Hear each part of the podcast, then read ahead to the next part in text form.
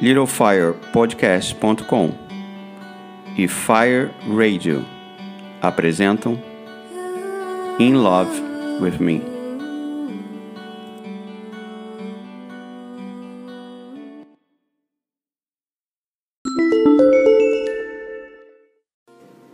Cada um é que sabe o que o Wonderwall significa. Vamos falar de muitos. Um oásis na década de 90, que nos abrigou de muitas tempestades. In Love of Me hoje apresenta Wonderwall, da banda britânica Oasis. Uma das músicas mais conhecidas do mundo é Wonderwall, do Oasis. Lançada em 1995 como a terceira música do álbum What the Story Morning Glory, continua presente em muitos corações. Wonderwall conquistou lugar especial na vida das pessoas. Já foi eleita a melhor música dos últimos 20 anos na Austrália. No seu berço, a Inglaterra venceu como melhor música britânica de todos os tempos, por uma poderosa rádio de Londres. Milhões de jovens brasileiros se apaixonaram ao som da banda e desse sucesso. Top 10 da Billboard nos Estados Unidos, recorde de vendas na Inglaterra, Austrália e Américas. Noel Gallagher, autor da canção, declarou à imprensa que a música foi escrita por um amigo imaginário que ele tinha durante a infância e que o ajudava a superar a tristeza e a solidão. A música realmente provoca sentimentos de insegurança, melancolia e de não termos o que queremos. Mas sim, hoje ele tem. Cada um de nós tem o seu Wonderwall e vamos falar de muitos hoje e dos mais famosos deles.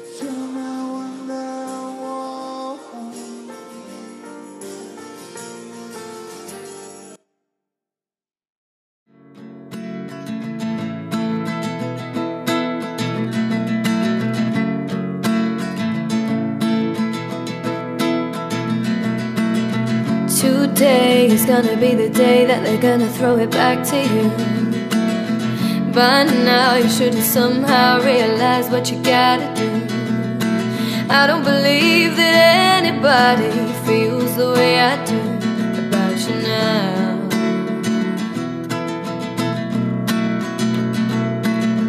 Backbeat, the word is on the street that the fire in your heart is out.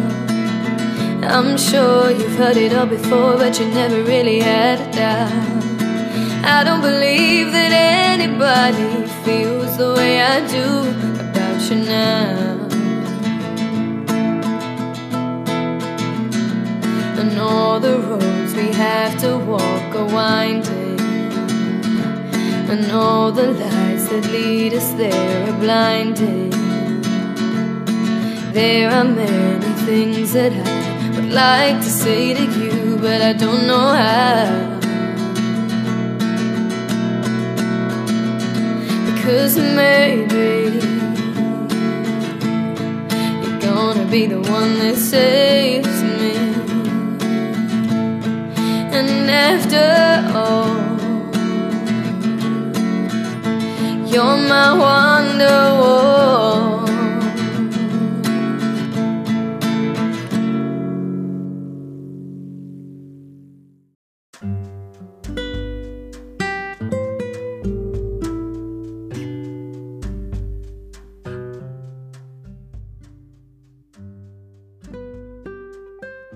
Podlovers! Aqui estamos nós novamente para mais um programa do In Love with Me. E acabamos de ouvir uma belíssima versão da cantora britânica Samantha Harvey, da música que vai abrilhantar o programa de hoje, que é Wonderwall, banda inglesa Oasis. Marco da Costa, onde você está? Estou aqui, Wonderful, aqui, perto de você. maravilhoso, maravilhoso. Então, essa música foi é, um pedido de uma, de uma ouvinte, de uma podlover, né? Uhum. Muito, querido, muito querido, uma história muito tocante. Vocês vão escutar no intervalo.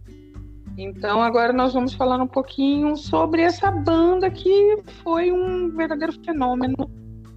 Que É, eu queria, é, é, eu queria comentar essa versão da Samantha, é, porque eu fiquei impressionado quando eu escutei.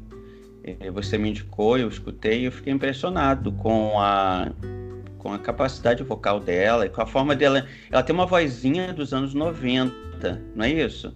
Ela, tem é. uma, ela não tem uma voz de agora, ela tem uma voz dos anos 90, porque eu acho que cada década tem uma vozinha, né? É, que marca, né? Ela tem aquela vozinha das bandas dos anos 90. Ela poderia tranquilamente ter feito parte de uma, de uma banda dos anos 90. É, um belíssimo alcance vocal também, né?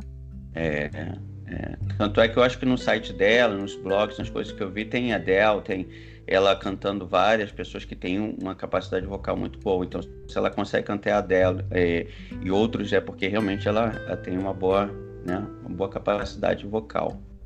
Isso Bom, então, mesmo. Essa música é uma música é, poética e, e, controversa, como a banda era, né? E, e, e eu já li algumas coisas positivas, já li umas críticas muito negativas, mas é um, não tem como negar que é uma música que marcou os anos 90 no Brasil, da metade para o final dos anos 90. Eu só fui escutar essa música em 90, assim, me apaixonar mesmo para música em 98, junto com a banda Oasis, que naquela época era também uma banda controversa, de, de pessoas que adoravam, foi você que falou isso, né? Que tem gente que adora e tem gente que não gosta. Que é, Exatamente. Que, é. Me fala um pouco dessa, desse sentimento aí de. Você era do, de qual grupo? Ah, eu, eu sempre gostei do Oasis pelo talento. É, independente da relação dos irmãos delicada e conturbada, eles mandavam muito bem. E o álbum, esse que você citou, Morning Glory, é considerado um dos registros musicais da década de 90, um dos grandes. Ganhou muitos prêmios, até hoje é, Wonderwall está na lista das músicas mais tocadas no mundo, para você ter ideia. Então... Ela foi tocada na, na, nos, na abertura, não, no encerramento dos Jogos Olímpicos de Londres em 2012. É, é, e eu acho que uma música, quando é tocada na abertura, no fechamento de uns Jogos Olímpicos, é porque realmente chegou num nível de. Isso. Né, internacional. E foi o Liam. Foi o Liam Gallagher que cantou. O Noel foi convidado também, mas o Noel e o Liam não frequentam mais o mesmo palco de forma nenhuma. Não se bicam. Né? Não. É, isso aí é, uma, é um caso antigo. É uma relação de amor e ódio entre irmãos tem muitas versões, muitas coisas aí. Enfim, mas a gente aqui não é Matilde. Não, vamos não vai fazer fofoca da vida alheia. Exatamente. Não vamos. Vamos ficar comer. no wall e vamos ficar no Wonderwall. Então, vou, eu, vou, eu vou contar aqui um detalhe interessante. É, o, é, é notório, sempre foi notório as referências feitas ao Oasis com os Beatles. O Noel, é, uma vez, Noel uma vez disse: Os Beatles são, para mim, o fim de tudo, onde tudo começa e termina. Então, eles bebiam nessa fonte com muito amor, e essa comparação, é claro que agradava muito a todos eles, e foi feita sempre. E essa música, a Wonderwall, é, a princípio seria chamada de Wishing Stone. E alguns dizem e por uhum. ser uma inspiração no álbum Wonder, Wonderwall Music do George Harrison, que era um Beatle. Só que depois, como você contou na abertura, o Noel disse que não, que a música foi feita para um amigo imaginário dele. É bem perturbado Noel Gallagher, nunca ele escondeu isso de ninguém. E é. a Wonderwall, na minha vida, ela sempre teve um lugar é uma música muito especial, que me lembra uma pessoa muito especial também. Você já teve um amigo imaginário, Carla Andrade? Eu tenho amigos imaginários até hoje, Marco. Eu converso Sério? com. É, eu converso. Eu converso com os meus gatos, então. Não, mas eles não são imaginários, não. Eles são não, bem reais. Eu já, eu já, tive, eu já tive. Quando eu, eu rezo tinha, noite, Eu tinha duas meninas imaginárias. Olha isso. Além de mim, você tinha mais duas. Não, é, além de você, eu tinha duas. Não, mas isso é quando eu era criança, na verdade, porque eu sou filho único e, e, e eu não tinha alternativa senão criar amiguinhos imaginários. Eu não podia estar com meus amigos de escola o tempo todo. Então, quando eu era pequeno, eu tinha. Não me lembro. Às vezes eu lembro disso, às vezes, sabe aquela coisa de lembrança de infância que vai uhum. e volta? às vezes eu lembro. Essa música me fez lembrar, porque quando eu, eu li é, que elas, ela, ele foi, fez isso baseado num amigo imaginário, aí eu lembrei assim, nossa, amigo imaginário, quanto tempo eu não ouvia essa expressão. É, essa eu expressão. acho que eu tinha essas duas, sim, que eram, eram eu sempre quis ter irmã, até, até que você te encontrar, eu não, não tinha essa necessidade saciada. Então, eu precisei encontrar, eu precisei criar Carlas na minha vida até que você aparecesse. Carlas, Carlas imaginárias. Você apareceu, já você já tinha uns 20 e poucos anos quando você apareceu. Então, demorou para você aparecer, entendeu? Demorou. Até lá você que lute com as suas amigas imaginárias, Marcos. Isso, isso. Mas elas fizeram Não. companhia. Depois você surgiu, elas acabaram. Exato. E outros irmãzinhos e irmãozinhos foram aparecendo na minha vida. Mas Exatamente. fala um pouco da. Ela era a terceira faixa nisso, desse disco. Sim, desse... E esse disco vendeu é... muito, não foi? Muito. Foi, foi absurdo. É... Todo mundo queria comprar o disco. 225 milhões de cópias. Nossa, Mais de época, 25 época... milhões de cópias. E então, naquela época, falo, né? É, naquela, naquela época você ter uma ideia, é, em 96 eles fizeram dois shows ao ar livre. É o, é o festival que chama New Worlds. É, quando anunciaram que o Oasis ia fazer duas apresentações, 2 milhões e meio de fãs disputaram os ingressos. Somente 280 mil conseguiram estar lá. Então, o Waze, além de todos esses prêmios, ainda é detentor da maior demanda por um show já registrada na história britânica.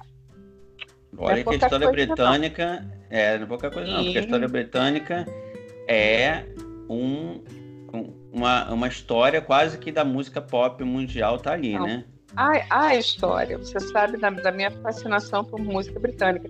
E outra coisa que eu, eu considero muito essa banda, porque eles venderam tanto e quebraram tantos tabus, como, por exemplo, ficar entre os top 10 dos CDs mais vendidos nos Estados Unidos, desbancando o meu adorado The Smiths, de Morrissey.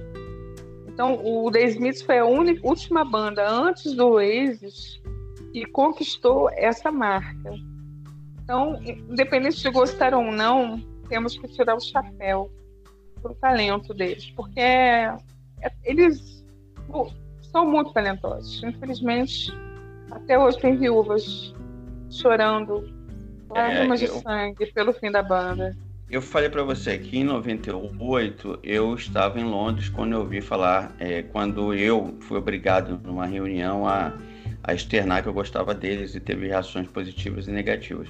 Mas 98 uhum. também foi o mês, o ano que marcou a primeiro show deles no Brasil. Foi dia 20 de março de 98 eles fizeram no extinto Metropolitan, hoje parece que é KM Hall, né? Não sei, no Rio de Janeiro.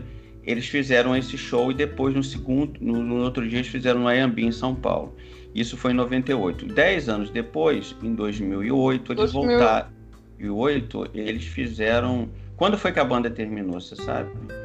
Eu não 99. sei. 1999. É, então, mas a, ele saiu, parece, né? O Noel saiu. O Noel o... foi se dedicar a um projeto paralelo, que foi com quem ele tocou no, nos Jogos Olímpicos. É uma ah, banda tá, que ele tentou emplacar, mas não funcionou. É, porque eu acho que a banda continuou, alguma banda com esse mesmo nome, porque é, em 2009 teve uma turnê, 2009, ou seja, 10 anos depois, fizeram talvez uma, sem ele, lógico, né? Sem o Noel uh, alguma coisa no Brasil. Mas já tinha acabado a banda, talvez eles se encontraram. Eu sei que assim, muita gente até hoje não sabe que a banda não existe mais, né? Muita é, agora, gente, mas, mas o grande show do Oasis no Brasil foi em 2018, quando eles deixaram as rixas, as brigas de lado e vieram à formação original por o Lollapalooza, foi em março ah, de 2018. Tá. Foram um show no Autódromo de Interlagos. Quem estava lá chorou e se desidratou de amor, porque na hora que o Liam cantou Wonderwall, a plateia ficou ensandecida. Detalhe, ele cantou só com um violão, voz e violão. E eu lembro que ele pegava o microfone e colocava para a plateia e cantava num uníssono tão afinado o, o, o refrão. E foi. Eu tô arrepiada aqui só de falar disso. Foi um, uma coisa inacreditável. É, aqueles shows apoteóticos que você nunca mais vai esquecer na sua vida. Então, esse foi um momento muito especial no rock and roll e nos shows que infelizmente hoje você só vê sete de bandas tão cifrinhas que não dá nem vontade de você pegar o metrô para ir até o local. Uma pena. É, eu, eu, eu sempre gostei. Primeiro eu gostei dois pela, pelo nome. Eu achei que sempre. É, eu achei assim, né? Porque um oásis ele corresponde àquela parcela do deserto, né? Que tem cobertura vegetal. Então, assim, é, um, é no meio de um deserto aquela coisa preciosa que você acha. Eu sempre achei essa ideia é, sensacional de ter um grupo ou de ter uma banda com que se autodefinisse como um oásis dentro de um. Eu não sei nem qual era o objetivo, né, se esse era o objetivo na época, mas eu sempre pensei, pensei nisso. Eu sempre entendi o, o Oasis como uma, como um, uma rara né? Uma rara aparição no meio de tantas coisas, bandas que. Porque os anos 90, você lembra, era muita banda, né? Muita. Assim que nascia, fazia um hit morrer, fazia um hit morrer, fazia um hit morrer. É, e eram muitas bandas, era, foi a década talvez das bandas, né? Porque Sim, os anos 80 foi uns anos mais dos vocalistas. E nos anos 90 tinha tanta bandinha, tanta coisa, e você, nessa época, você também é, você fazia assessoria para a banda, não é isso? Eu trabalhei com produção de banda nessa época, muito, foi muito bacana isso. E eu Viaja peguei muito, né? Viaja shows, muito. Via, viajei muito, fiz muitos shows. E tive muito, muitos momentos inesquecíveis com banda. Trabalhar com banda é uma delícia para quem gosta. É, é um trabalho dinâmico, monta instrumento desmonta, monta palco, The. É, é um universo muito prazeroso de você lidar. Fora o som, eu sou apaixonada por riffs de guitarra, eu sou apaixonada por bateria, eu amo música, escuto música o dia todo, então. Agora, um detalhe, é uma coisa que eu lembrei aqui, é, é Wonderwall foi uma música que ela também foi queridinha de muitos outros maravilhosos do rock que declararam que gostariam muito de tê-la composto, como por exemplo o The Age, vocalista, o guitarrista do U2, o Larry Zurich do Metallica, o Alex James do Blur, que era uma banda que tinha um probleminha pessoal com a galera do Oasis. Hum. É, o, o Oasis não é muito querido por nenhuma outra banda. A verdade é, é essa. E o Tom York. Por que, que você acha que eles não eram queridos assim? Porque eu, eu, eu não sei, eu senti a reação das pessoas quando eu falei que eu gostava. Eu me lembro que muita gente fez uma cara horrorosa e outras pessoas ficaram assim, oh, é isso mesmo. Ou seja, já pela minha, pela minha resposta no, na sala de aula, naquela época, em 98, eu já senti que tinha uma divisão aí. Por que, que você acha que eles te, criaram esse, esse, esses grupos de apoio, esses grupos de rejeição? Por que, que essa rejeição? Oh, eu vou te contar uma pequena historinha você vai entender. O vocalista do Radiohead, que é uma das bandas mais maravilhosas, a meu ver, chama-se Tom York. Tom também morreu de amor por Wonderwall. E, apesar de não gravar a música em estúdio, ele, ele tinha por hábito tocá-la durante as apresentações do Radiohead. Um jornalista perguntou ao Noel o que, que ele achava disso. O Noel, muito gentil, disse: Quem é o Radiohead?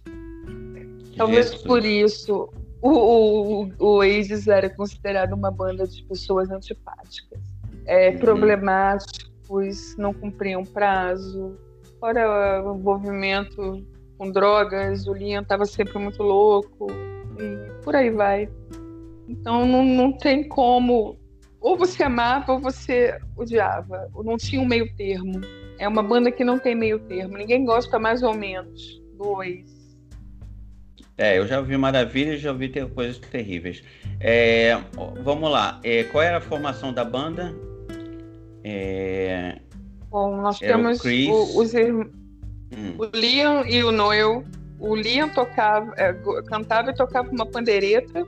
O Noel guitarra e backing. Ele cantava algumas músicas, se atrevia, mas ele sabia que não era tão bom quanto o Liam no vocal. Uh, o Jane Asher na guitarra e no teclado, o Andy uhum. Bell baixo e teclado e o Chris Sarok bateria e percussão. Uhum. É, marca, marcou muito o estilo de rock alternativo, que, que, chamava, que brincava com o pop, e a crítica intitulou como Britpop.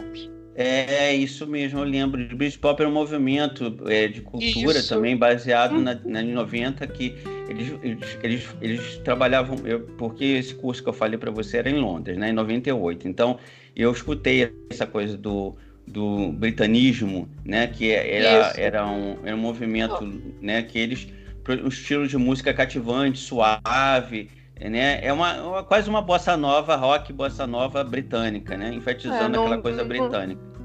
Não, não foge ao amor inglês pela sua pátria. Todos os ingleses têm um amor louco pela Inglaterra e pelos produtos da Inglaterra.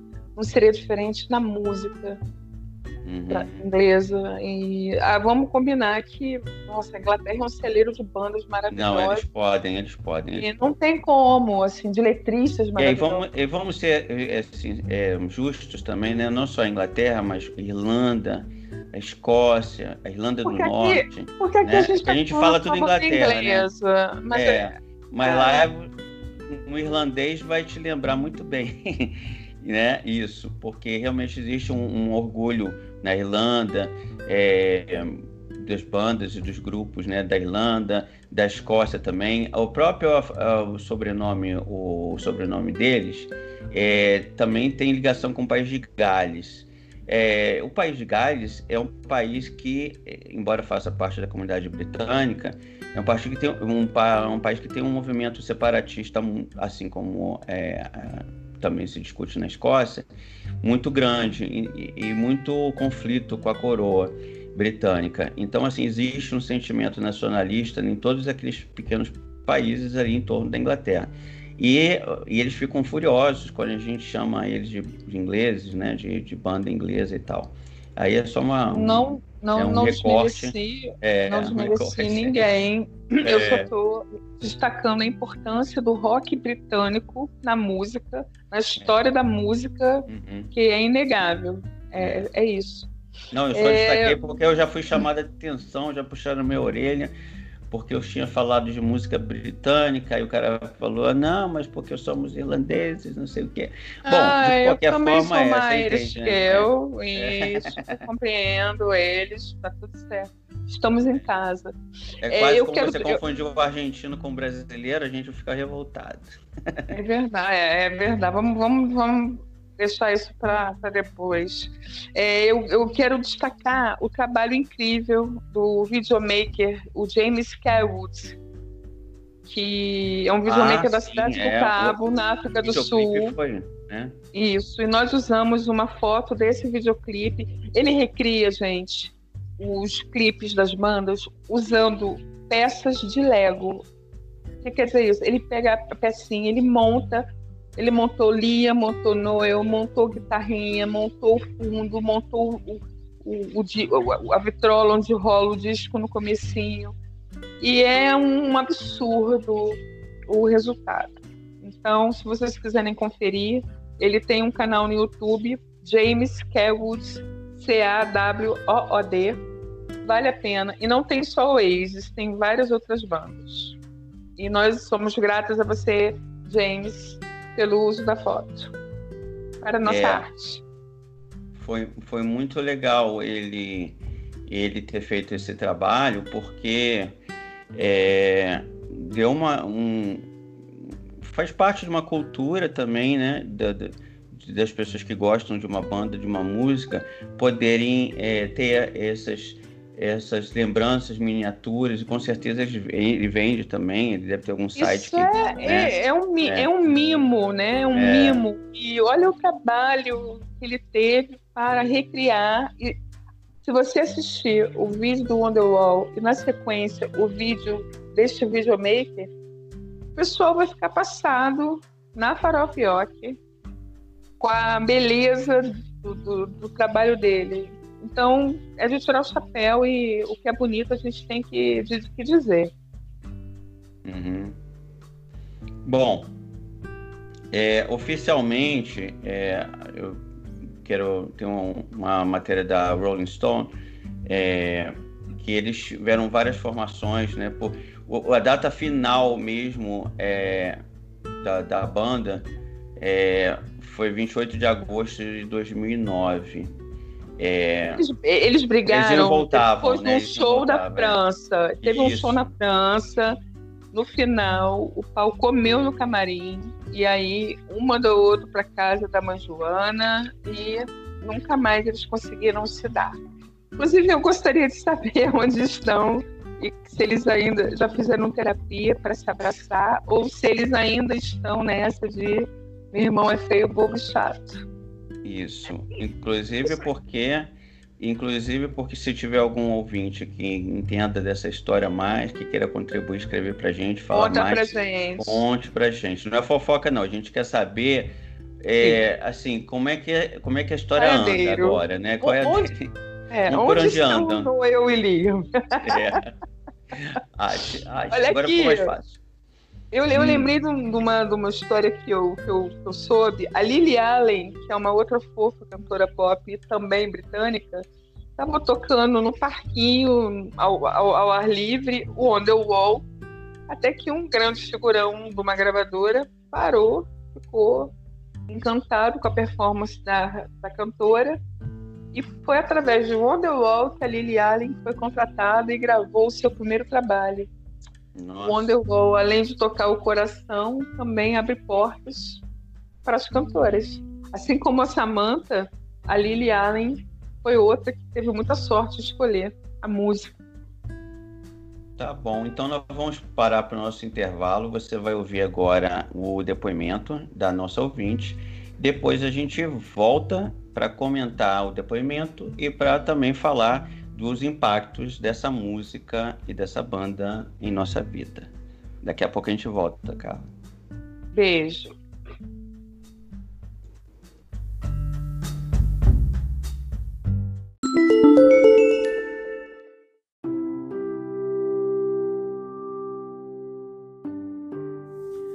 A música do podcast de hoje foi um pedido de Carolina Azevedo.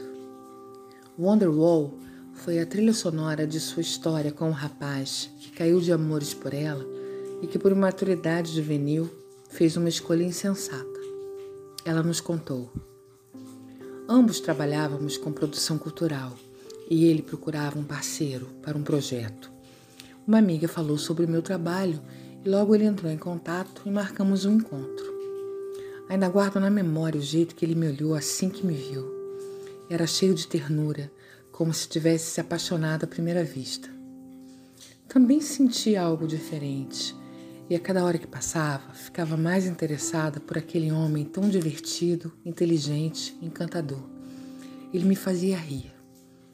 O papo rendeu até o final daquela madrugada e foi difícil a despedida, pois ambos queríamos ficar, mesmo sem dizê-lo com palavras. Depois disso, nosso contato era diário, pelo projeto e também pela vontade de estarmos juntos. Ele não demorou a confessar a forte impressão que causei, pois não conseguia parar de pensar em mim desde o dia em que nos vimos. Trocamos nosso primeiro beijo e foi um momento mágico. Ele propôs uma espécie de namoro e eu disse não estar disposta a me apegar a ninguém, além de ter outras pessoas com quem saía sem compromisso. Para minha surpresa, ele disse não se importar e jurou me fazer entender que seu sentimento era verdadeiro. Assim levamos. Um belo dia, recebi por fax a letra desta música com a frase You're My Wonderwall em negrito, escrita diversas vezes, e o convite para uma noite especial. Aquilo me comoveu profundamente sem falar que me deixou muito curiosa para saber sobre o que, que ele estava aprontando. Fui encontrá-lo em seu apartamento e quando cheguei, deparei-me com uma daquelas cenas de filme romântico. Ele cuidou dos mínimos detalhes, como champanhe, taças, pétalas de rosas vermelhas espalhadas pelo chão, incenso, velas perfumadas. Quando colocou o Wonderwall para tocar, perguntei o motivo da escolha e ele me disse: É assim que te vejo. Você é a única que pode me salvar. Ao mesmo tempo que adorei tudo aquilo, também fiquei assustada, pois até então nunca ninguém havia feito nada parecido. Pelo nervosismo, Matei quase sozinha duas garrafas da bebida e apaguei. No dia seguinte, acordei me sentindo péssima, numa ressaca moral absurda, e percebi uma expressão de tristeza em seu rosto. Ele me deu uma xícara de café e disse: Vou te deixar livre como tanto deseja. Continuamos a sair, mas ele não era mais o mesmo. Nos encontrávamos para fazer sexo nada mais. Aquilo passou a me incomodar. E um dia resolvi dizer a ele que mudei de ideia e que queria namorar. Claro que ele disse não. Pouco depois, conheceu outra mulher e iniciou uma relação.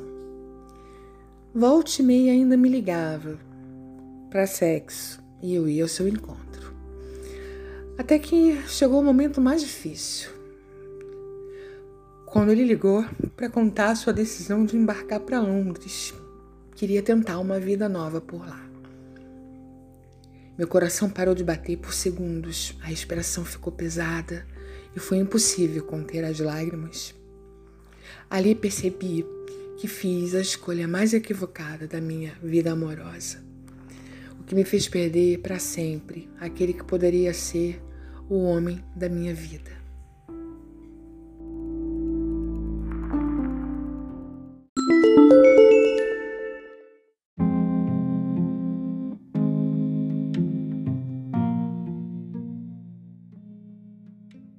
Pod Lovers, voltando agora. E eu, eu segurei aqui minha respiração, porque essa história da nossa ouvinte, nossa Pod Lover, a Carolina Azevedo, do Rio de Janeiro, é uma história realmente que muita gente vai se identificar, não é isso, Carla? Você também não, não sentiu aí uma, uma coisinha do passado aí na, nesse depoimento Olha, da Carolina? Eu confesso que quando gravei o depoimento dela, é, teve uma hora que meu olho encheu d'água e eu segurei. Eu acho, não sei se alguém vai perceber isso, mas eu continuei, eu me emocionei pela identificação.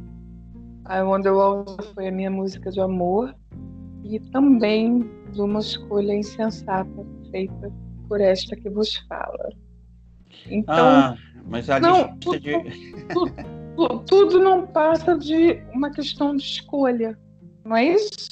Olha só, 90% das pessoas que estão nos ouvindo, com certeza, tiveram, né, em algum momento da vida, escolhas insensatas. E, aliás, tinha um livro nos anos 90, fez muito sucesso, chamado Mulheres Inteligentes, Escolhas Insensatas. Eu é, li. Você lembra desse livro? Foi um best-seller. Foi um best-seller. E, por, e foi um best-seller justamente por isso, porque milhares de mulheres é, e de homens também, por que não dizer, fazem escolhas insensatas. Fazer escolha não é fácil, né? É muito mais fácil você não fazer a escolha. E então, quando a gente a vida obriga a gente a tomar uma escolha, né, a ter aquela escolha, a probabilidade daquela escolha dar errado é muito alta, porque você imagina, num, num universo que a gente vive de tanta gente, de tantas histórias, para a gente aceitar uma história, a gente tem que abrir mão de todas as outras histórias. E aí as pessoas têm que valer a pena. E a gente chega a uma certa idade com essa consciência, mas eu não tinha essa consciência quando eu tinha 20 anos, 22 Exatamente. anos. Então, então, assim, hoje eu já sei que, não, que, essas escolhas insensatas levam a um, a um, caminho, mas um jovem de 20 e poucos anos não sabe e ele comete esses erros. Mas isso faz parte da formação e do amadurecimento da pessoa é, também saber. Se você não tiver a escolha errada, você não sabe, né? Você não pauta a sua vida. Então, eu acho que faz parte do amadurecimento, crescimento pessoal, é, errar. Não, né? A meu ver, a Carolina, naquela época, ela ficou diante de uma bifurcação. Ela tinha um lado, com as mil possibilidades de, de parceiros e pessoas que ela ficava e que ela, de repente, nem poderia permanecer e do outro, esse rapaz que queria levá-la a sério, que fez toda a cena romântica, até que ele se tocou que não ia adiantar muito e foi embora. E quando isso ocorre, geralmente, na hora de uma escolha, o sentimento que vem é de quê? De confusão e de pressão. Eu detesto quando eu tenho que escolher alguma coisa e por conta dessa coisa da pressão. Porque geralmente a gente acaba optando pela aquela, pelo mais fácil, que no caso é, foi a, a ilusão que ela tinha dos mil possíveis serem mil pessoas incríveis, do que ela se dedicar a uma pessoa só, fazer com que aquela relação funcionasse, desse certo, que ela regasse como uma plantinha. E aquilo que você disse, com 20 anos, quem tem maturidade com 20 anos para analisar as consequências de uma escolha? Porque uma escolha de, nos 20 reflete até o final da sua vida, não concorda? É sempre, é, claro. Eu acho o seguinte, é, é, embora seja um cara de humanas, eu, eu, eu leio muita coisa sobre matemática e sobre exatas. Eu, e eu gosto sempre de, de, imaginar a vida, às vezes, pelo ângulo da matemática, porque eu acho que tem tudo a ver, em muitas situações. Escolhas são escolhas matemáticas. A gente tem probabilidades né, de dar certo ou não. Na maioria das vezes, as relações humanas, quase todas, pelo número de, de e divórcio que você vê e tal, matematicamente a probabilidade de você dar certo com uma pessoa é muito pequena, sempre. Então, quem aposta né? Quem aposta no amor, numa relação, tem uma tendência maior sempre, matematicamente, a dar errado, né? pelos números que a gente vê aí. Então, assim, é normal é que a gente tenha errado e tenha se decepcionado, porque era 90% de possibilidade de acontecer isso. Então, é, muitas poucas pessoas têm a sorte, como a gente teve do Lembra da As Vozes Não Falam? Qual é o nome do nosso podlove, do nosso é, ouvinte? Seu Joaquim, seu, meu querido Isso. Joaquim Joanes. Um beijo, então, querido. Então, tem gente que, como ele, encontrou o amor da sua vida e é feliz com ele. Mas a maioria das pessoas não encontram esse grande amor da vida. E, e eu acho que tudo bem. Eu acho que tudo bem. Eu acho que tem um artigo também que saiu no, no New York Times que eu acho muito interessante, que é o amor das. Você não por que, que você não vai ficar com o amor da sua vida? E nesse artigo ele, a autora fala sobre isso, que às vezes você tem um grande amor da sua vida, mas é incompatível com o que você quer e com o que a pessoa quer. A pessoa está caminhando para um lado, você caminha para outro. Aquela pessoa é o amor da sua vida, mas isso não significa que você vai viver com ela.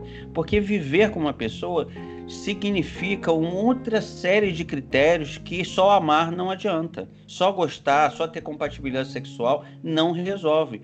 Com certeza você tem, eu tenho, quem está me ouvindo tem alguém que a gente gosta muito, alguém que a gente tem um sexo maravilhoso, mas que não dá para ficar em relacionamento com aquela pessoa. Aquela pessoa ela tem problemas de relacionamento, ela não, ela tem problemas de confiança, é, ela tem problemas de insegurança, às vezes você também tem, às vezes você junto com uma pessoa muito ciumenta. Normalmente sozinho você não é, mas depois quando você fica em relação as pessoas ficam possessivas. Quer dizer, tem 200 possibilidades que caminham para não dar certo. Então, eu acho que eu, eu vejo pelo, a, o contrário. Quando dá certo, esses 1%, 2% que dá certo, você tem que realmente aplaudir, louvar, fazer programas, fazer música dedicatória, tem que fazer tudo, porque esses casais são maravilhosos, esses casais que continuam vivendo felizes e compatíveis, é uma, é um, é, sabe, é uma dádiva para as pessoas. E eu acho que eu não sou uma pessoa egoísta de querer tudo para minha vida. Eu já sou sortudo em vários setores da minha vida, em muita coisa. Eu não, não quero também monopolizar a sorte em tudo.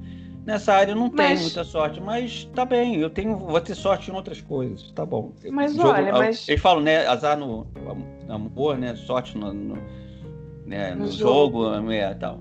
Não sei. É, mas Vou jogar mais, que... porque no No caso da Carolina, no meu caso também, é, a gente ficou com aquela ilusão do que poderia ter sido. Uhum. nós, nós cortamos o, o negócio por medo, por segurança, sim. E aquele sentimento doloroso do arrependimento, quando a gente faz uma opção de estar longe do que poderia ser um sinônimo dessa tal felicidade que tanto desejamos, é, esses erros de escolha, isso, isso dói e atormenta você por muitos anos. Uhum. E aí, às, ve às vezes, a gente só vai dar valor ao sentimento afetuoso, ao carinho do outro, quando a gente não tem mais aquela pessoa. Tanto que ela, ela tentou dizer, não, vamos voltar. E só que o cara já estava numa outra. Talvez ele não confiasse nela, talvez ele não acreditasse que ela pudesse mudar, né? Porque ele quis dar o céu e ela não aceitou. Então, assim, eu acho que tem muitos casos que quando você percebe que você deu mole, que você perdeu a. e você vai procurar, a pessoa já está numa outra vibe, vivendo uma outra história, independente se ela está feliz ou não. Agora, eu acho é. que a tormenta, a tormenta maior, é, o que dói mais, é o arrependimento dessa ilusão, porque, na verdade, nem ela nem eu sabemos o que ia acontecer.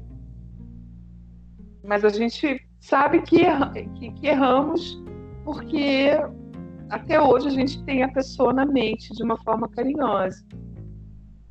Eu é, odeio é, essa coisa da matemática no amor. Tá? Não, mas olha só, não é só matemática, não. É uma coisa assim, é o, o que eu imagino. É, a gente fantasia as histórias que a gente não viveu porque a gente não viveu. Então só nos resta fantasiar. A gente não sabe dos problemas dos todos os erros das pessoas. A gente não sabe, a gente fantasia aquilo como uma relação. Poxa, a nossa não deu certo com fulano, mas poxa, é aquela pessoa que eu dispensei no passado. Porém, se você for pensar que se você fosse voltar, né, pudesse voltar, voltar e viver com aquela outra pessoa, talvez você fosse viver coisas horríveis com aquela pessoa também. Você não sabe, a gente não sabe, a gente não viveu aquela possibilidade. Então, assim, a gente tem a tendência a fantasiar o que a gente não viveu, até como uma forma de escapar da nossa realidade, nossa relação ruim atual. Então a gente está numa relação ruim atual e a gente fica pensando assim: ah, mas aquela pessoa no passado que eu dispensei, talvez eu estivesse vivendo. Sim, mas talvez estivesse vivendo pior, o inferno, porque você não sabe, você não viveu aquilo e as pessoas mudam. O fulano que você conheceu, que era doce, que era amável, que não sei o quê, pode ter virado uma pessoa totalmente diferente no, né, naquele futuro paralelo. Tem um filme, esqueci o nome agora porque né, a gente conversa, não está num roteiro determinado, então assim, tem papos que a gente realmente puxa da memória. Tem um filme que o, o Murilo Benício, ele vive três personagens paralelos. Ele é três pessoas da mesma história. Ele é um homem filhinho de papai, um filhinho de mamãe. Ele é um gay casado e no outro ele é um cara muito sério ao contrário do Playboy da primeira opção. E ele, a, a, história, o filme passa paralelamente com os mesmos personagens, tá? Os mesmos personagens. Então, o cara que era amigo dele no trabalho, mulherengo, era o parceiro dele na outra história como gay. O outro que era a mulher que era amante, que era. E é um filme tão bem construído porque ele mostra, assim, três possibilidades de vidas diferentes que o mesmo personagem poderia ter e deu errado nas três. Ele não era feliz em nenhuma das três. Então, uhum. assim, isso mostra que muitas vezes a gente fantasia que, ah, se eu fosse viver aquele caminho, eu teria sido melhor. E às vezes não, não é. Então, de repente, você vai e volta. Na, na, eu, eu faço esse exercício mental e eu vou e volto começo a imaginar como seria a vida com aquela pessoa e começa a, ih, meu Deus, é tanto problema que vai acontecer. Não, deixa que eu já tô legal como eu tô. Eu, sabe, tá bem, o destino já me poupou de ter que escolher aquilo, porque eu já escolhi, então aquilo já passou. Isso me evita sofrimento. Pode ser uma fórmula é, infantil ou uma fórmula muito matemática, mas é uma fórmula que me evita pensar nessas possibilidades, entendeu? Infinitas. Sim, eu, eu até concordo com essa linha do raciocínio. Mas imagina só se pudéssemos viver a mesma história em três versões e depois escolher uma das Ah, que delícia, que vida interativa maravilhosa, né? Não, não seria, não seria ótimo. Já ia ter Inclusive... gente querendo fazer igual o Big Brother, a pessoa ficar votando quem saía da nossa vida, quem entraria não, na nossa não. vida. Não, no, meu, no, meu, no, meu caso, 100 pessoas votando, eu mesma ia escolher. E, e em algumas relações que eu já tive, inclusive, eu não ia querer nem a segunda opção, eu já ia resolver de primeira que não era legal. Mas tem pessoas que ficam é, com essa dúvida, esse ponto de interrogação gigante em cima da, da cabeça. E eu acho muito normal, já que a mente é delirante, o homem é delirante. Uma mulher, então, é muito mais delirante ainda. Então, Uma gente... mulher como eu é mega delirante. Então, é natural a gente ter essa, essa fantasia. É por isso que a gente gosta de assistir filmes de romance, e a gente detesta quando o mocinho morre, a gente fica revoltada. Porque a gente quer o final feliz. Porque é muito difícil na vida o final feliz. O final feliz é para é, é, eu nem sei se existe, né? É, assim, um final feliz, porque são tantos momentos, né? Felizes e infelizes, coordena, como se fosse uma, sei lá, uma cortina, como se fosse uma, um pedacinho que vai formando o outro. Felicidade, sei, né? felicidade 24 horas por dia é uma grande falácia. É, isso é uma invenção para comercial. Não existe, isso não existe. O que existe, a, a, a, minha visão, é que tem, existem casais que têm tanta afinidade de, de tudo, de, de vida, de modo de encarar o mundo, das bandas que quer ouvir, espiritualmente, que tipo de programa, a marca da cerveja que gosta de tomar, adora a mesma comida. São tantas afinidades que eu acho que as afinidades elas se, elas se atraem. Tem esse ditado que os opostos se atraem, mas eu acho bastante complicado conviver com quem é oposto, muito oposto de mim. É, gera um atrito de interesses de tudo. Eu quero uma coisa, ele quer outra. Eu quero ler uma coisa, ele acha chato. Vai ficar lendo. Vamos disputar um, um controle da televisão para ver o que, que vamos assistir. É bacana quando o casal tem uma, uma interatividade, uma coisa que é natural, que flui. Eu conheço alguns e eu não desisti por causa desses alguns que eu conheço, que são felizes. Claro que eles também brigam, se indispõem e discordam, no entanto, tudo feito com muito respeito e muito carinho. O amor não é paixão. Eu aprendi isso. Paixão é aquela, aquele arrebatamento.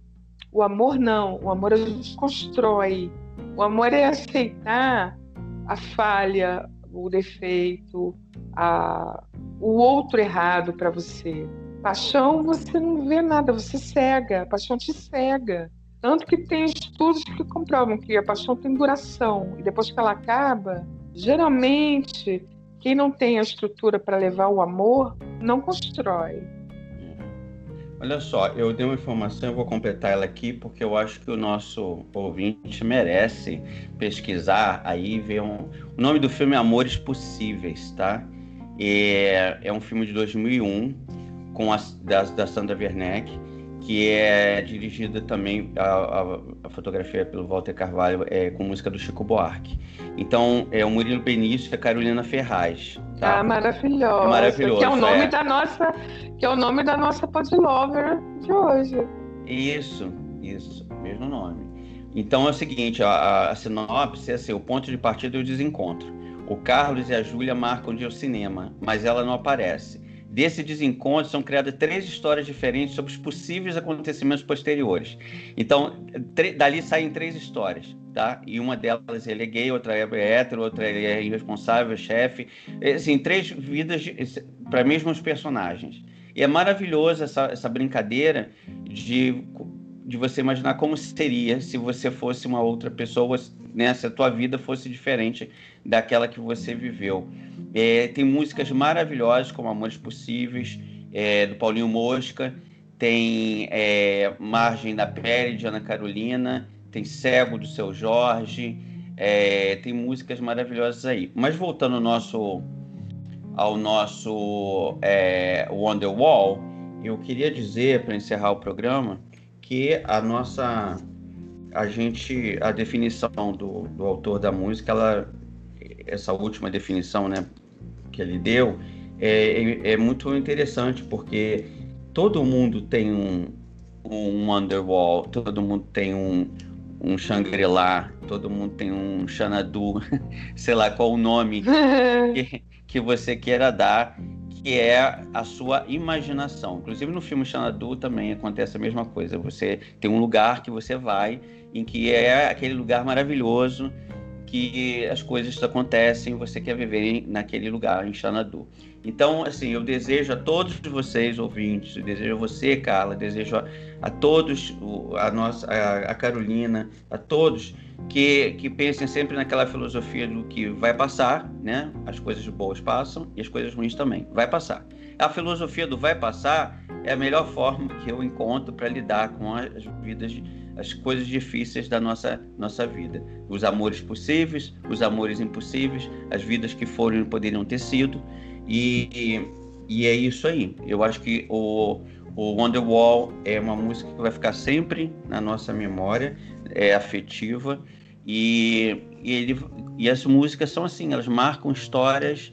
E eu acho que é por isso que a gente está fazendo esse podcast, porque eu acho que é, é muito bom para as pessoas, para a gente e para as músicas serem resgatadas dessa maneira doce e, e poética. Você isso. fecha o programa, eu. Bom, eu quero agradecer aos nossos podlovers. Eu tenho, a gente tem recebido muitas, muitas, muitos e-mails, muitas postagens na, nas redes sociais, as pessoas que estão compartilhando os programas com elogios, se identificando. Então, sem vocês, nós não seríamos possíveis. Então, todo o nosso carinho, ao carinho que vocês nos ofertam, é, e continue acreditando no amor. E olha, sem Shangri-La, sem Wonderwall, sem Xanadu, a nossa vida ia ser muito chata. Então, eu sou mulher dos sonhos, eu vivo no mundo da fantasia, Alice no País das Maravilhas, e eu acho que o amor tem que ter um pouco disso também. Então, um brinde a quem ama, um brinde a quem ainda não encontrou, e um brinde a quem ainda encontrará esse amor. Um beijo grande para vocês. Até o nosso próximo podcast In Love with Me. Um abraço.